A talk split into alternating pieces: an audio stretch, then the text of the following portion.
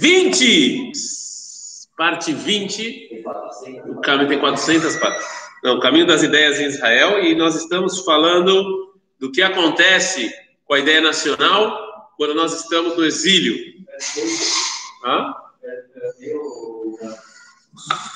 פרק ד' חדלו היחידים הפזורים לחיות חיי ים, והחיים הלאומיים עם כל הרגשותיהם האמיציות והדירות מלאות הוד העוז והגאון נשכחו Kemet Mialem. Então as pessoas pararam de viver como povo. E o mais importante, o mais perigoso, o mais difícil, o mais problemático é que as pessoas esqueceram como era a vida de povo, igual como um morto que faz muito tempo que ele morreu, né? Esse é o grande problema. Esquecer é bom. O problema é que esquecer também pode ser ruim, né? Uma grande desgraça que acontece com a pessoa é bom você esquecer. Leva um tempo. É, faz, é bom, é legal, faz parte. O esquecimento é algo que Deus criou que nos ajuda. Imagine se a gente sempre se lembrasse dos nossos traumas. Seria horrível. Então, esquecimento é algo bom, mas também existe o esquecimento ruim. Isso não é esquecimento positivo, esquecimento negativo. Então, o Rav está falando quando o povo judeu esquece o que era ser povo, isso vai causar estragos, como hoje em dia, né? Hoje em dia as pessoas acham que você pode ser, você pode não ser povo e tá tudo ok, você pode ser um bom judeu assim. Então você esqueceu. Você passou tanto tempo longe disso, você esqueceu. Sim. Basicamente, você deu falar, você já não sabe Existe uma grande diferença entre você saber e você sentir. Eu vou dar um exemplo. Todo mundo sabe que fumar faz mal à saúde. Alguém que acha que fumar faz bem à saúde? Por que as pessoas fumam? Ah, você sabe não quer dizer nada.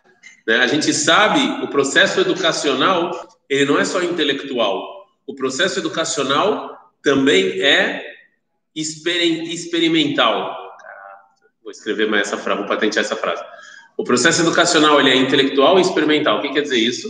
que não é você você não aprende só de, de intelecto, só de ler, só de ficar filosofando, né? Você também aprende com vivência, com experiências, né? Você vai aprendendo. Por exemplo, eu vim falar para meu filho, não coloca o dedo na tomada, não, isso é muito, isso é pesado. Não come chocolate, porque comer muito chocolate faz mal para a saúde. Intelectualmente eu falei isso para ele. Mas se ele vai lá e enche a pança de chocolate fica o dia inteiro no banheiro, quando eu falo para vocês não comam chunda e shiva, Obrigado. Vocês entenderam intelectualmente, mas depois de comer e você ir, né, ficar o dia inteiro no banheiro, aí você entendeu. Então, isso que você está estudando no Tanakh, você vê que o povo judeu era povo, você fala, tá, mas eu não sinto falta disso. Isso para mim não faz falta. Eu, inclusive, eu estou até bem aqui em Amsterdã. Eu estou bem aqui em Nova York. Não preciso disso, eu estou legal, eu estou legal. Isso faz com que a pessoa esqueça, sim. Segue, melhor, né? Tá ao vivo, é melhor não perguntar. então, verá que tamtzitan shel argashot ele anotá letzat והתרוממות הרוח וסידור חיי החברה, o que ficou foi só um pouco desse sentimento, esse sentimento de povo, de, de moral e ética, de ordem nacional. הוא שנקלטה על ידי הצד הפנימי הנסתר של האידאה הלאומית, שהוא בלו בעצם האידאה האלוקית, só ficou um pouco disso dentro da ideia divina, como a gente falou. Esse sentimento de nacionalidade, ele ficou, ele ficou resquício só do que ele era. עם ההוראה האלוקית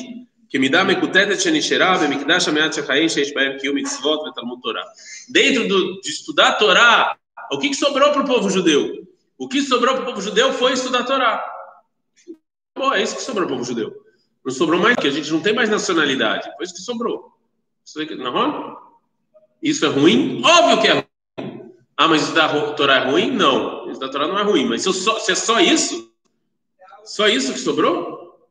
Essência. Não, você só isso que sobrou. Olha só, deixa eu, deixa eu fazer uma pergunta para vocês. Estudar não é para todo mundo? Óbvio que não é. Gumará não é, nunca foi e nunca será uma coisa pop, uma coisa popular. Né? Isso que foi transformado em coisa popular, é, tudo bem. Isso, isso foi, eu não sei se eu não acho isso muito bom. Mas o que acontece com uma pessoa que não gosta de Gumará? Não, eu tô fora de Aqui você fala, não, o cara ele pode trabalhar. O cara que não é muito intelectual, dá um exemplo. Existem pessoas mais braçais e pessoas mais intelectuais. O cara que não é muito intelectual, ele vai para o exército. Sente que ele está trabalhando Deus no exército. Não é? ele sente que ele também está com Deus no exército. Agora, se não tem exército, ele vai fazer o quê? Vão para ele agora. Aqui você pode ser, ser muito mais você do que qualquer outro lugar. Né? O estudo é uma coisa individual e não é uma coisa geral. Eu sei que muita gente tenta transformar isso em geral, fala, não, não, não, mas fiz doutorado pelo povo judeu. Cara, vamos ser sinceros, quem aqui estuda doutorado, se estuda e fala, eu estou estudando doutorado pelo povo judeu? Ninguém faz isso. As pessoas estudam doutorado por eles, é uma coisa completamente individual, que não está ruim, mas vocês entenderam? Você perde quando, você, quando sobrou só isso. Né? Sobrou só isso. Você perde. נקלטו באותו מידה שכוח החיים המועט הנשאר גם את מאפל גלות, יוכל לשאתם ולקבל ou seja, sobrou uma coisa pouquinha influenciando. A ideia nacional ela continua influenciando o povo judeu, mas é minoritário. Begaon, ou seja, a gente fica. Olha o que, que a gente. A gente estuda o Tanar, a gente olha o que a gente era, a gente falou. E eu fico esperando que no futuro a gente assim também. quando Deus fazer a gente voltar para Israel, eu quero que seja assim. Saudades. Não é uma vivência. Não é uma vivência. Tem pessoas aqui que vão fazer exército. Vão ver o que é trabalhar Deus de maneira diferente. É, é trabalhar Deus de uma maneira diferente. Não é a mesma coisa que você está na Yeshiva. Tem pessoas que preferem assim, tem pessoas que preferem assim. Ok, eu não estou falando o que é melhor que nem estou mandando todo mundo fazer exército. Estou falando que para quem funciona, funciona. Para quem é bom, é bom. Eu não posso, as pessoas diferentes, eu não posso colocar todo mundo dentro de, um, de uma coisa e falar todo mundo tem que fazer isso. Senão, e, e fora de Israel é o que muita gente faz. Religioso eu tenho que fazer isso. É a mesma coisa. Se eu estou nessa caixa, eu estou fora. Certo? Vocês estão entendendo? Então, a, hã? Religioso pode tudo bem, mas o que, que acontece fora de Israel? Pensa, você veio de uma família religiosa, você nasceu religioso, não? Pense em todos os quem, quem nasceu em família religiosa, pense em todos os lugares que a mensagem religiosa fora de Israel é a mesma coisa. O que você tem que estudar, onde você tem que estudar, o que você tem que fazer da vida, né? Quem tem que ser sua esposa. Olha isso, olha, olha, é tudo, tudo entra na caixinha, é uma caixinha. É uma caixinha e todo mundo tem que entrar, você se adaptar a essa caixinha. Eu estou falando besteira ou vocês é, você estudou num colégio religioso depois faz a comparação e você vai ver que uma mulher que é, é assim. Organ... Tá falando? Sim? Quantas mulheres religiosas você conhecem fora de Israel que são advogadas de sucesso? Óbvio que existe, não estou existe. Mas quantas você conhece? São advogadas de sucesso ou empreendedoras de sucesso? Quantas? Religiosas. Existe. Você conta em uma mão, talvez. Não E aqui em Israel? Um monte. Entendeu? Vocês estão entendendo o que eu estou falando? E lá você entra nessa caixinha, caixinha para entrar. É, eu posso falar isso também no mundo, não só do mundo feminino, no mundo masculino é a mesma coisa. Existem profissões que eles vão colocar na sua cabeça que você tem que fazer, porque só assim você pode ser religioso. Né? São essas profissões. É, de novo, você tem que entrar. Se você não entra, você tá. Agora, eu não estou falando, ah, eu não estou falando mal nem de quem é ganena, nem de quem é professora. Se você é porque você gosta, pelo contrário, por favor. Agora, se você é porque te falaram que você tem que ser, é diferente. Entendeu? Eu conheci, inclusive, alguém da sua família que queria ser outra coisa e virou professora, porque é o que tem. A gente faça isso depois. top. É, top. Você deve saber de que eu estou falando. Então, agora, o que, que acontece no exílio? Agora, só pessoas, só indivíduos contados que eles têm uma alma profunda, só eles, só eles conseguem sentir a dor. Só eles conseguem sentir a dor. Você pode ver que durante a história judaica, muita gente não só não sentiu a dor, como idealizou o exílio. Beleza, vamos ficar. Idealizaram o exílio. E teve outros que não. O Gaon de Vilna, por exemplo, é um exemplo que não. Ele falou, não. O próprio Baal Teve alguns poucos que falaram, não, tá, tem alguma coisa errada. Não tá, não tá certo. Tem alguma coisa errada. Na alma do povo, mas falou que são, são poucos. O Ramban, o Rambam, foram muitos sentiram que tinha alguma coisa errada. Que, que né? Você tá você tem um coração puro para sentir que está errado. Deve estar hora barulho aqui, música aqui que vocês cantam da hora. Culto? Não conheço. Não, não conheço. Pode ser que você tenha razão. Eu não conheço esse tipo de culto. Pode. Não quero ver YouTube. Nem, né? tem, um, tem um culto chamado da hora? Então, não, é judeu, mas é. aqui. Eu não sei nem se eu quero ver. Eu tô com medo. Eu tô com medo. Bom, eu tô, eu tô com medo. É, de qualquer maneira, o Rafu fala, e isso também tem a ver com o estudo, a gente não vai falar sobre isso, isso é numa Marador, mas sobre da Kabbalah. É uma das coisas que, que da Kabbalah, de novo, estou falando Kabbalah séria, não Kabbalah do amor, do dinheiro, de, de ser uma pessoa sensível, se você sentir que tem alguma coisa errada com a alma, e a conexão está instável.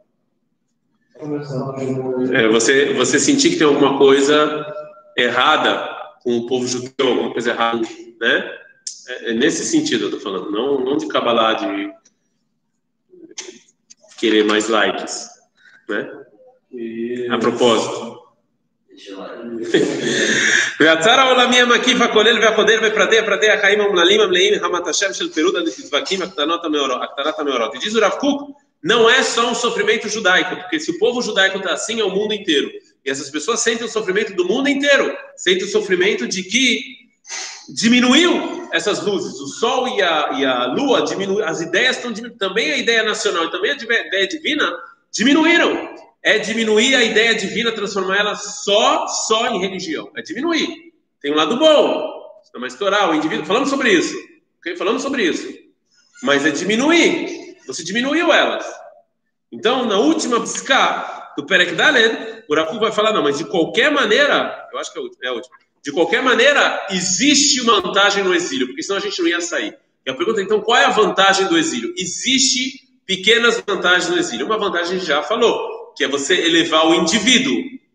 O indivíduo, quando você, quando você é elevado, né, isso te ajuda. Voltamos para Israel e a gente tem que encontrar de novo a balança entre o indivíduo e o coletivo.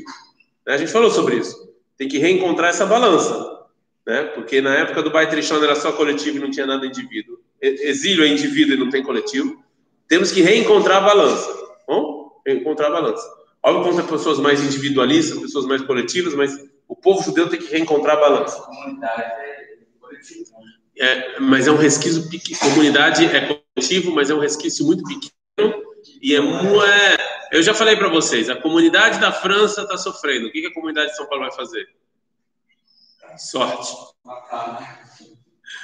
Vai fazer. O que vai fazer? Vai rezar, talvez. Não é? Vamos fazer Teilim, não é o máximo que vai fazer. Teilim. Talvez, na melhor das hipóteses, vai mandar dinheiro. Talvez. Talvez, talvez. Mas, mas eu não tô, isso não é crítica, porque a comunidade não pode fazer mais do que isso. O que, que o governo de Israel vai fazer? Vai chamar o Macron e falar, meu querido, vem aqui, vem aqui. Vai chamar o. Né, mandar o Shabbat, vai mandar. A comunidade judaica está correndo risco de vida? Não, peraí, vamos chamar aqui o cara, vamos aqui, o que está acontecendo aqui? Por que, que, tá, por que, que tem antissemitismo aqui? Entendeu? Ou seja, é, é diferente, está entendendo? A diferença é muito grande do que uma comunidade pode fazer, ainda individual, por isso que eu estou falando. Então, então, o que acontece no exílio? Qual, então, qual, é, por que, que foi para o exílio? Então, o que, fora o indivíduo, o que, que mais a gente ganha que o judeu no exílio?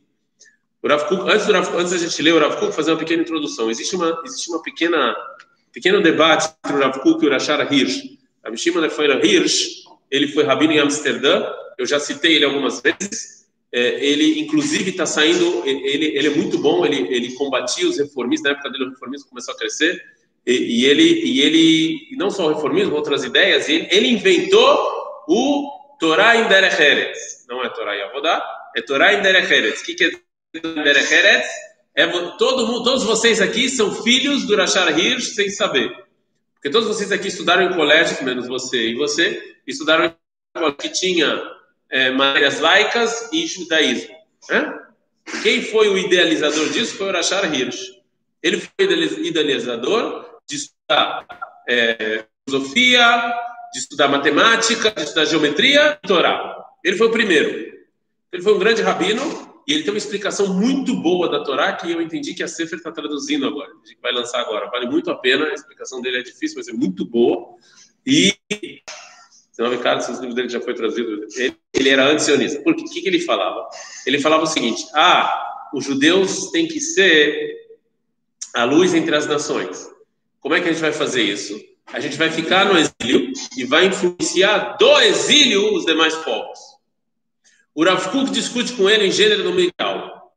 Gênero, até porque o Rav Kuk, nesse caso o Rav Kuk tinha razão, porque ele fala, olha só, Rachar Hirsch, não dá para você influenciar e não ser influenciado. Né? Então a assimilação vai nos bater. O argumento do Rav contra Sharahish eram dois. Um, que a assimilação vai acabar com o judeu, como está acontecendo. E segundo, e a fé. Uma, uma pessoa influencia uma pessoa. Uma comunidade influencia uma comunidade, mas só um país consegue influenciar outro país. Se eu quero influenciar o mundo em termos de país, existiu algo bom. Existiu algo ruim também. A gente falou assim, tem, tem cuidado, porque agora a gente vai falar as coisas boas do exílio eles não vão sair daqui falando, não, não gostava Não. E, mas existiu primeira mão. E não o conhecimento do judaísmo através do que ouviu um país. Existe, existiu isso, certo? Tá bom? Ele concorda que isso foi algo bom. Tá bom? É isso que eu vou falar agora.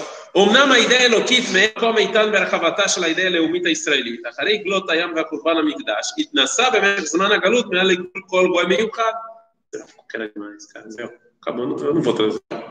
Eu traduzi, eu estou falando que eu me sinto mal. Aliás, assistam o capítulo Grandes Personagens da História Judaica sobre as 70 traduções da Torá, fala exatamente isso.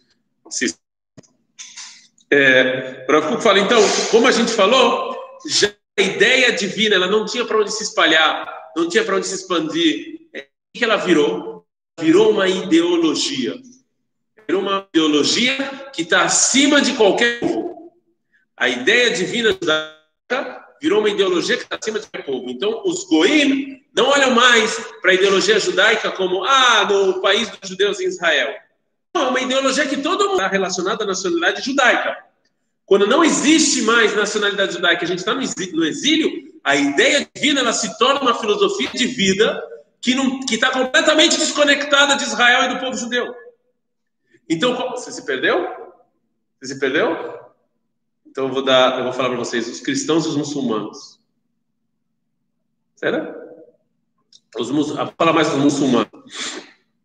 Maomé, se vocês lerem o Alcorão, vocês vão ver que tem um monte de história que. De onde ele tirou essas histórias do Alcorão? Da criação do mundo, as tri... Só para vocês saberem, Maomé, ele foi o maior transformador da história. Ele foi o cara mais moral e ético. As tribos árabes assassinavam meninas vivas, enterravam meninas vivas. Estou falando sério, uma coisa horrível o que eles faziam.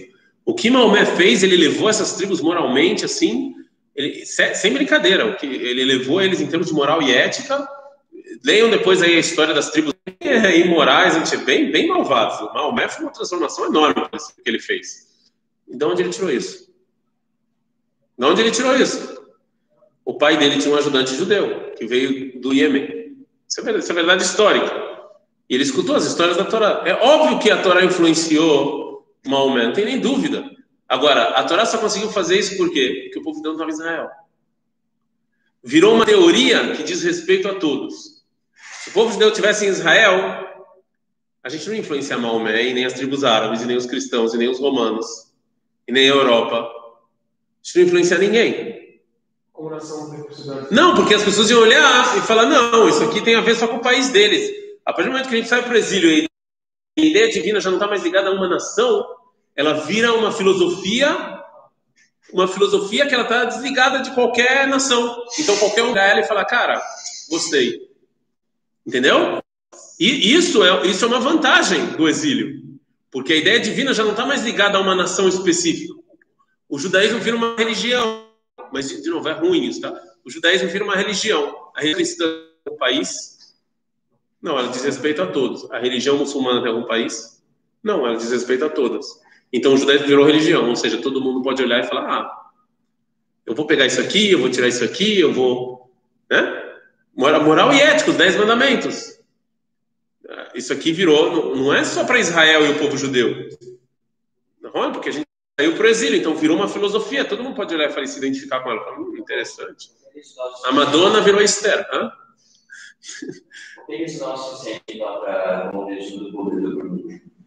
Porque o Rav Kuk acha que isso também trouxe problemas. Tá? Eu estou só o lado bonitinho, ah, o lado bonitinho. Só que as pessoas, Arei, por favor, para complementar isso, assistam grandes personagens, porque isso vai complementar um pouco sobre a tradução da Torá. Assistam, precisam entender um pouco mais isso. Porque isso trouxe problemas também, e muitos problemas para o povo judeu. Cara, graças a isso, fomos assassinados durante 13 anos. Porque veio um cara lá, leu a Torá, falou: ah, não está conectado com nenhuma nação, agora o povo escolhido sou eu. Vamos assassinar eles. Veio um terceiro povo, olhou isso com toda a moral e ética que ele fez e tal. Os discípulos dele falaram: bom, somos nós, vamos assassinar eles. É, é verdade que eu estou falando isso de uma maneira bonitinha, mas isso trouxe também um, um, um, preço muito grande. O povo judeu pagou um preço muito grande por isso. Por, por, por, pela religião judaica ter se transformado numa coisa mundial, universal e não ter, não ter nada a ver com o povo judeu. Pagamos um preço muito grande por isso. Não é tudo bonitinho também. Só que, como eu falando, o exílio também vantagem mundial, certo? Mas, mas, isso não é o ideal. O ideal seria se a gente, se a gente conseguisse, como país, transmitir essas ideias. Não conseguimos. Fomos para o exílio, a ideia, a ideia divina se transformou em religião, as pessoas olharam para ela e falaram, pô, que legal. É tão legal que agora sou eu. Gostei, é bacana que agora sou eu, e você que se dane. Entendeu? É isso. E deturparam a Torá e etc. Vou entrar nisso porque não, quero, não, é, não é guerra de religião agora, mas, mas é, isso aqui eu, eu não preciso falar para você das cruzadas, eu não preciso, aliás, é, é, que eu dou uma aula nessa aula que vocês não estão. Quarta-feira eu dou aula sobre a história dos rabinos, né? Em Modine. Eu não gravo essa aula porque eu posso falar o que eu quiser. Eu não preciso ter papas na língua, mas a gente fala, a gente está seguindo, a gente chegou nos rabinos Ashkenazim. Cara, vocês. Rabino Gershom, a gente falou sobre Rabino Gershom Meor Agolá. Vocês ouviram falar do rabinismo? E morreu cristão. Porque foi obrigado. Assim, a gente não tem noção dessas, dessas coisas. A gente, por, e, e, o Holocausto apagou a nossa memória histórica. Para a gente, o povo judeu sofreu do Holocausto em diante. a gente não sabe o que aconteceu antes, infelizmente. Mas aconteceu muitas tragédias. Então, isso não é, não é o ideal, isso. Só que o Rav Kuk também, ele, não, ele também sabe que teve coisas boas. Isso que a Torá agora se transformou, que a ideia divina se transformou numa religião, também isso veio, também algo bom saiu disso. Mas, mas não quer dizer que esse é o ideal, que essa é a ideia. Não. Sim? התנסה במשך זמן הגלות מעל לגבול כל גוי מיוחד, desculpa, ele מרומי שאיפת הצדק המוסרי, a moral e ética agora se transformou em algo que o, o mundo inteiro podia olhar e falar, poxa, eu também quero. Não roubarás, não matarás, né? não adulterarás. Não, esse não, não estou brincando. Amadá Yunit Veasechel Anaki virou uma ciência, uma ciência intelectual, que todo mundo agora podia, uma filosofia, toda uma filosofia de vida. Você sai e pergunta, o que é o judaísmo para você? É uma filosofia de vida. Quando a gente fala isso, virou uma filosofia. A Chokhmah Neetzelet Vamufshetet, virou filosofia. ומשם תשלח קרני אורה מעטים, שרובם האיכותי חותר בעולי יעקב על ידי אור שרידי קדומים. e de lá vai saindo a luz, vai iluminando, né? Alidei pleitat moreshet a Torá shiurei a nevoa veru HaKodesh. A profecia era o HaKodesh vão influenciando o mundo. As pessoas vão lendo Yeshayahu, Irmiah. Eu falei para vocês, um versículo na ONU. Que versículo está escrito na entrada da ONU? Eu já falei mil vezes para vocês. Yeshayahu. Yeshayahu está escrito lá. Não, nunca fui. Mas cultura. Veorot Zurim Tafid e também entre os demais povos vão ter pessoas, indivíduos, que vão ver isso, vão querer, vão, vão, vão gostar e falar, cara, eu quero. Então, eu queria terminar o Perecadário, mas não vai rolar. Também essa pista aqui é grande, então vamos, vamos, ter que parar aqui no meio. Mas de qualquer maneira, o Rav Kuk, de novo, o exílio é bom? Não, não é bom, é castigo ou consequência necessária mas ele também tem suas coisas boas. E parte das suas coisas boas é isso, que a ideia nacional agora, a ideia, desculpa, a ideia divina agora, ela está muito mais acessível a todos, como ideia, do que era quando o povo judeu estava aqui. Né? Ela está muito mais acessível. Ok? Zéu, Adkan.